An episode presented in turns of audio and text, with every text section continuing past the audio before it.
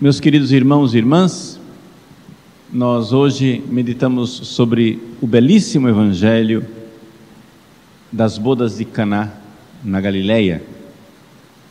E somente Deus consegue falar pela história, pelos acontecimentos. Você pode no máximo falar através de um gesto que você faz, que você realiza. Você faz um gesto, pronto, acabou. Só que Deus é o Senhor da história. Então é ele quem está regendo, quem está governando os mínimos detalhes desta cena que nós acabamos de ouvir.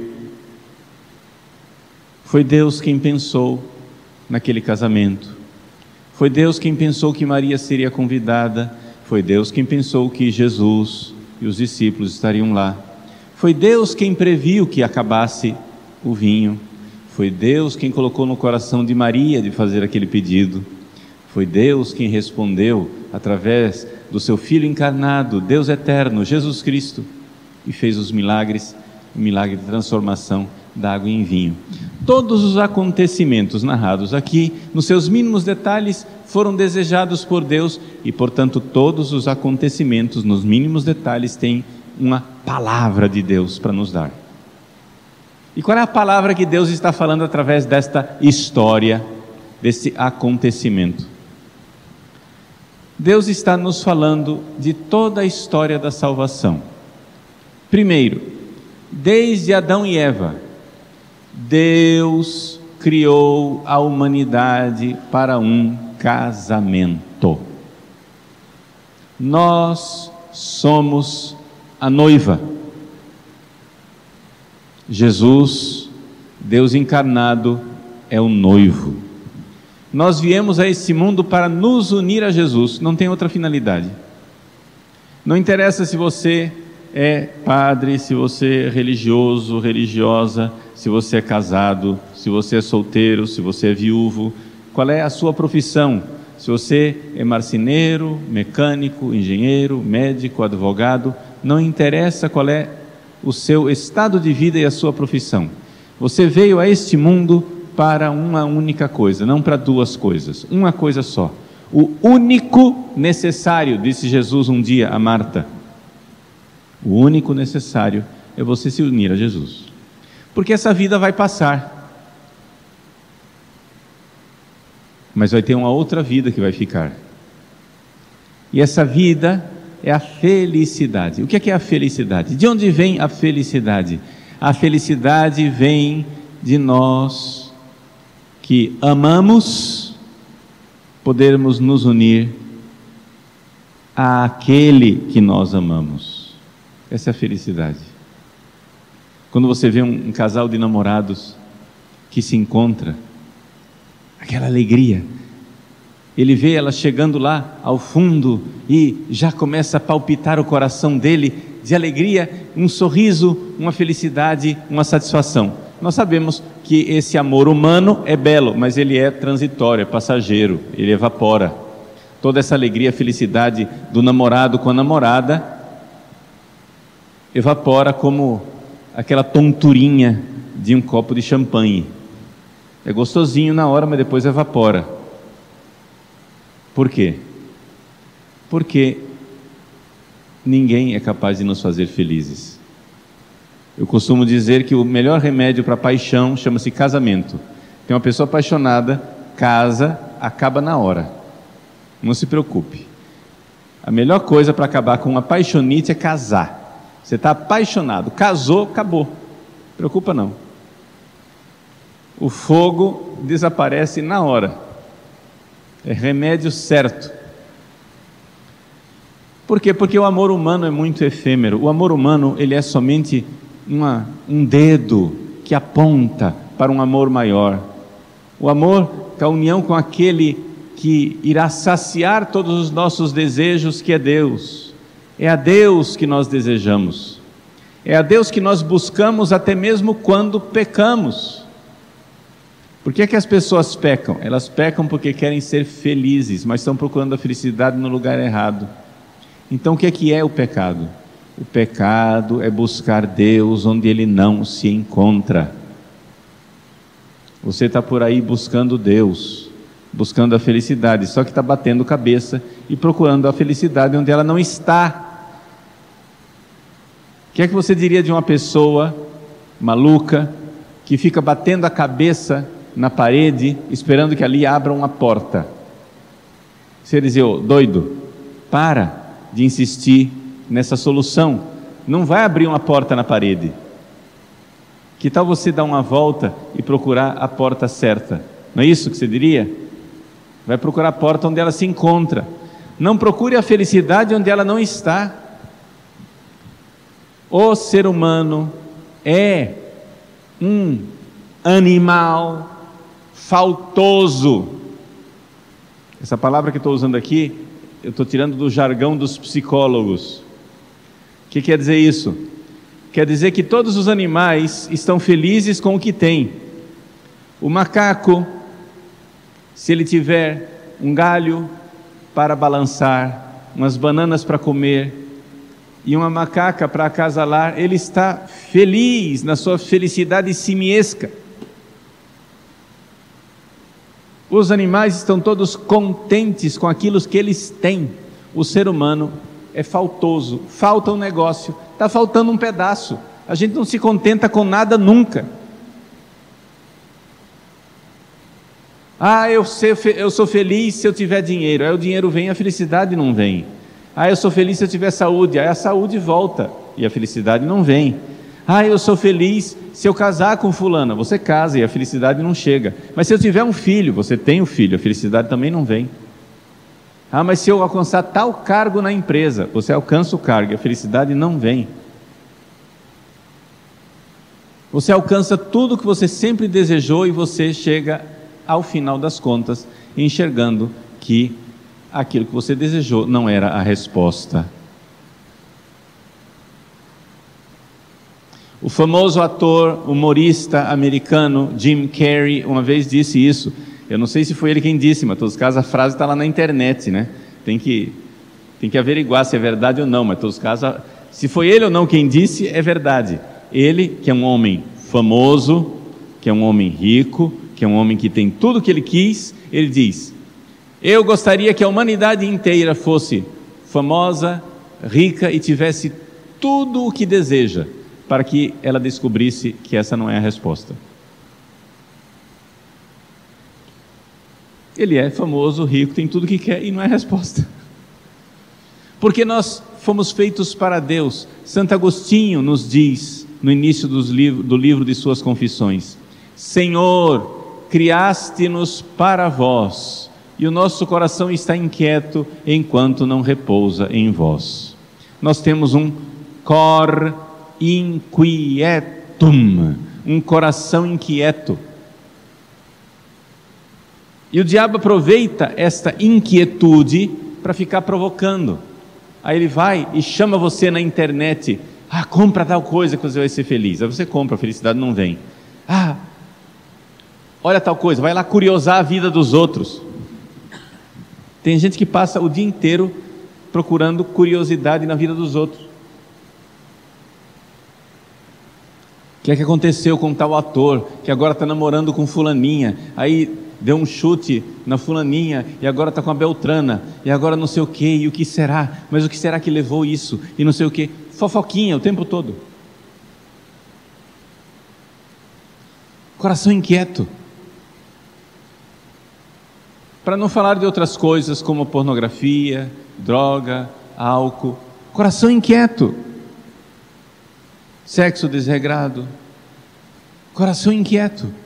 A resposta não está aí. Deus nos fez para um casamento.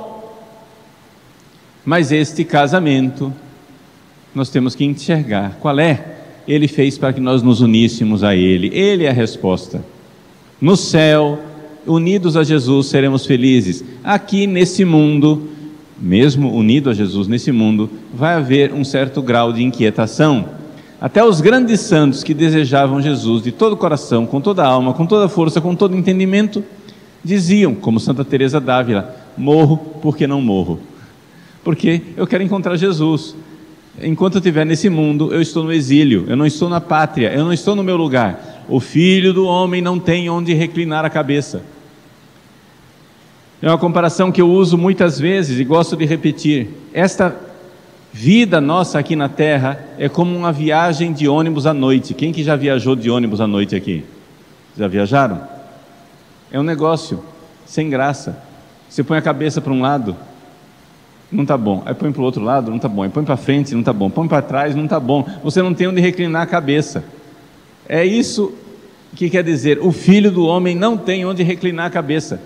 Você chega em casa depois de uma noite mal dormida, dentro de um ônibus, o que é que você quer? Deitar na cama para ter onde reclinar a cabeça. Um dia nós vamos chegar em casa, nós vamos chegar no céu e nós teremos onde reclinar a cabeça. Aqui nesse mundo não é o lugar. Aguenta firme, a noite ainda vai avançada, o dia ainda não clareou. E aí?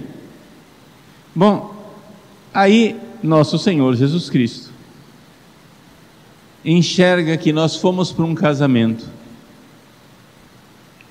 procurávamos a felicidade, mas chega uma hora que vem a desilusão.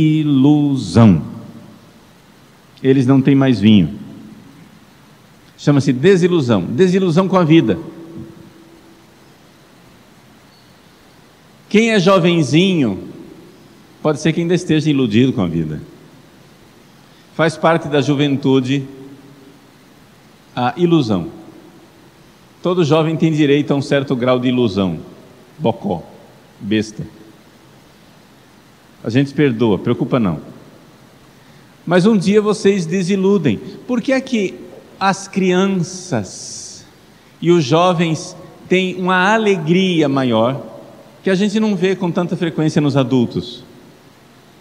Por que é que os adultos vão envelhecendo e vão de alguma forma entristecendo, perdendo aquele brilho, aquela alegria que tinham antes? Porque o nome disso chama-se desilusão. Você antes pensava que a felicidade estava em tal lugar, em tal lugar, em tal lugar, em tal lugar, em tal lugar. Você está vendo que ou o tal lugar não tem felicidade, porque você já alcançou, ou tal lugar que você acha que tem felicidade você nunca alcançará. É a desilusão, é a tristeza que vem com a vida. Mas nós, cristãos, podemos ter uma alegria, uma alegria que não se desilude. É a alegria que vem de nosso Senhor Jesus Cristo. A alegria do Senhor é nossa força a alegria do Senhor.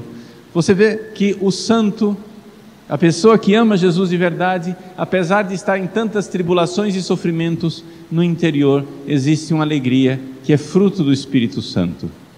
A alegria do Senhor é nossa força. Saber que existe felicidade, que a felicidade não é uma ilusão, a felicidade se fez carne e habitou entre nós para que nós não pensássemos que a felicidade é uma ilusão inalcançável lá no céu, que é uma enganação. A felicidade se fez ser humano, se encarnou. Deus fez para si um corpo e uma alma e veio, é Jesus. Ele é o noivo. E ao descobrirmos este noivo, na fé, nós encontramos um vinho novo. Um vinho muito melhor do que o vinho anterior, que era só ilusão. É o vinho verdadeiro, é o vinho bom, é o vinho que funciona, é o nosso encontro com Jesus. Que começa aqui na terra através da fé e virá lá no céu em plenitude. Vejam, nosso Senhor Jesus Cristo, para nos ensinar isso, permitiu que acabasse vinho nas bodas de Caná. E no momento da desolação, você está desolado? Você está triste? Perdeu o brilho da vida? Está desanimado? Está sem força para levantar da cama de manhã? Não está conseguindo dormir de noite? Está derramando lágrimas escondidas no travesseiro durante a noite, lágrimas que ninguém vê? Nossa Senhora vê. E ela intercede como mãe ela está vendo suas necessidades e ela diz para Jesus: eles não têm mais vinho. Oh Jesus, dá a eles o vinho verdadeiro que é o teu amor, o teu amor que não passa. Mas para isso, meus irmãos, nós precisamos da fé. Jesus diz: enchei as talhas com água. O que é, que é essa água? Porque veja só, Deus quer nos dar um vinho novo, mas não quer dizer que você tem que ficar de braço cruzado esperando que o vinho novo vai vir. De braço cruzado, o vinho novo não vem. Você tem que fazer alguma coisa. Pedala, Robinho. Vamos embora, faz alguma coisa. O que é que você tem que fazer? Você tem que exercitar a fé. A fé. E como é que é isso, esse exercício da fé, Padre Paulo? Chama-se oração, oração verdadeira, oração sincera, oração amorosa, oração confiante. Isso é encher as talhas com água. Se você quer encontrar a felicidade que é Jesus, você precisa da oração e da fé. Deixa eu explicar de forma bem prática para sair da teoria e você enxergar o que, é que você tem que fazer. Eu já disse isso, mas a gente vai dizendo e vai ficando cada vez mais claro. Ninguém ama o que não conhece. Quando uma menina quer que o rapaz fique apaixonado por ela, o que é que ela faz? Ela dá um jeito que ele fique pensando nela o dia inteiro. Ela vai se encontra com ele, aí depois manda uma mensagem, aí depois dá um jeito de cruzar com ele pelo caminho.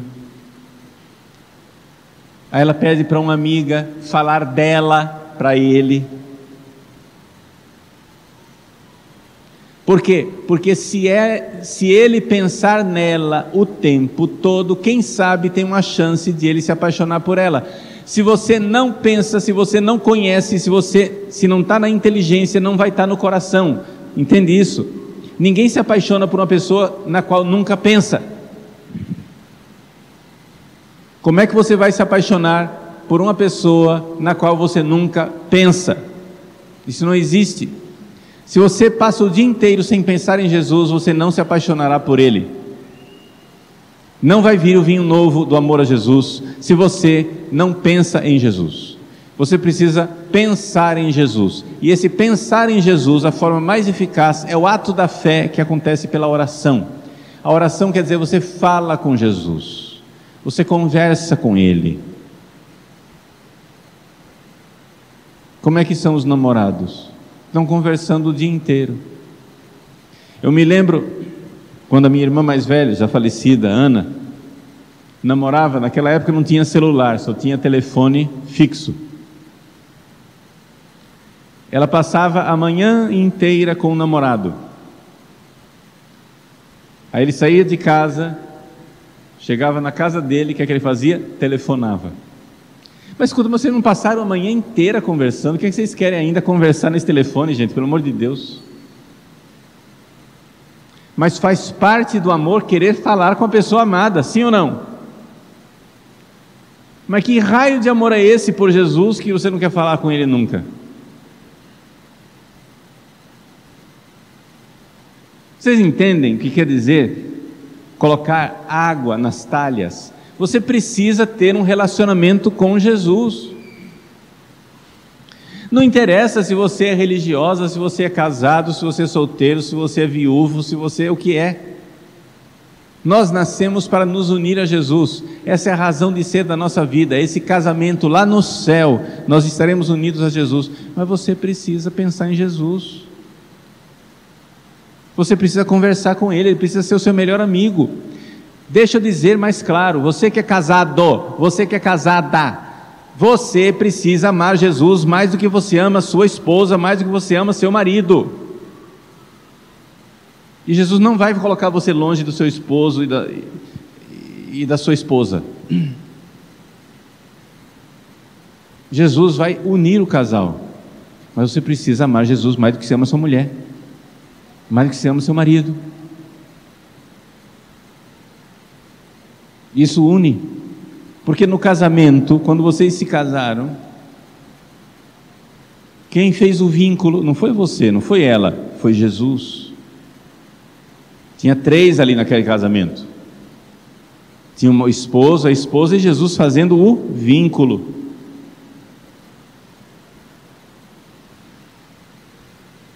Então, gente, nós precisamos amar Jesus mais do que tudo.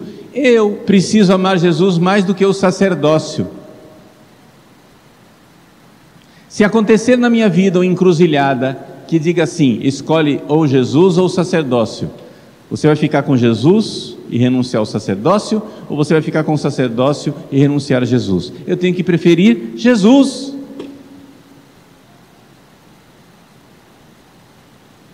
Todos nós precisamos preferir Jesus sempre. Nas encruzilhadas da vida, nós temos que mostrar o nosso amor, que nós preferimos Jesus. Nós viemos para isso. Eu não vim a esse mundo para ser padre, eu vim a esse mundo para me unir a Jesus. Ser padre é a forma que Deus escolheu de eu me unir a Jesus. E se Deus disser assim, basta, eu vou continuar me unindo a Jesus de outro jeito. Tem que ser assim. Nada, nem mesmo as coisas santas, como o sacerdócio, podem nos impedir de amar Jesus. Nós nascemos para isso. Então, meus queridos, o vinho novo é melhor. O vinho novo que é esse amor, essa união com Cristo no céu. Que Nossa Senhora nos dê força no meio da aridez das desilusões. Você que está desiludido da vida, você que está desanimado da vida, você que já acabou o vinho, ela está conosco. Você não está sozinho. Segura na mão de Nossa Senhora, se agarra com ela e vai colocando água nas talhas.